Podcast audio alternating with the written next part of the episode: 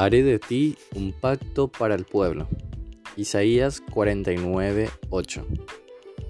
Jesucristo es en sí mismo la suma total del pacto y como uno de sus dones, Él es la posesión de cada creyente.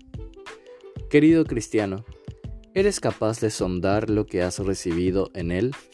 Porque toda la plenitud de la divinidad habita en forma corporal en Cristo. Colosenses 2.9. Considera la palabra Dios en la plenitud de su infinita grandeza y luego medita en la belleza de llegar a la medida de la estatura de la plenitud de Cristo. Efesios 4:13.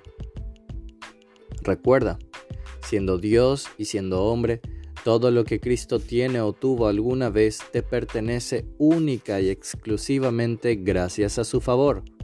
Se ha derramado en ti y será tu herencia para siempre. Nuestro bendito Jesús, como Dios, es omnisciente, omnipresente y omnipotente.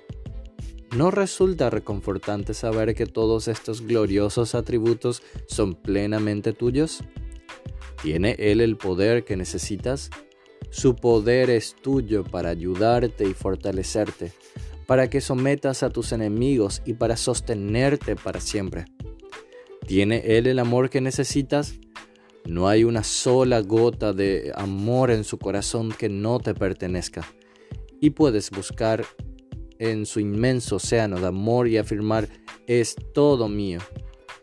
¿Tiene Él la justicia que necesitas? Es posible que nos parezca un atributo poco agradable, pero también es tuyo. Y es esta misma justicia la que te asegurará que todo lo prometido en su pacto de gracia es ciertamente para ti.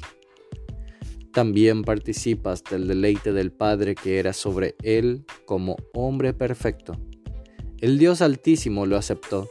Por tanto, querido creyente, la aceptación de Dios hacia Cristo es también tu aceptación.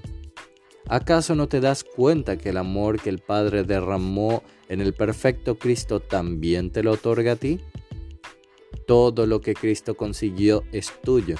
La perfecta rectitud que Jesús manifestó es tuya. A lo largo de su vida sin tacha obedeció la ley, la honró y ahora su rectitud se te confiere a ti. Por medio del pacto, Cristo es tuyo.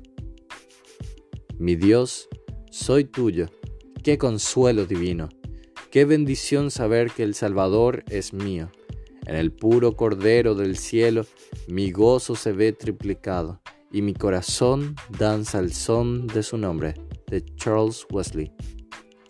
Devocional Vuelvan a mí de Charles Spurgeon.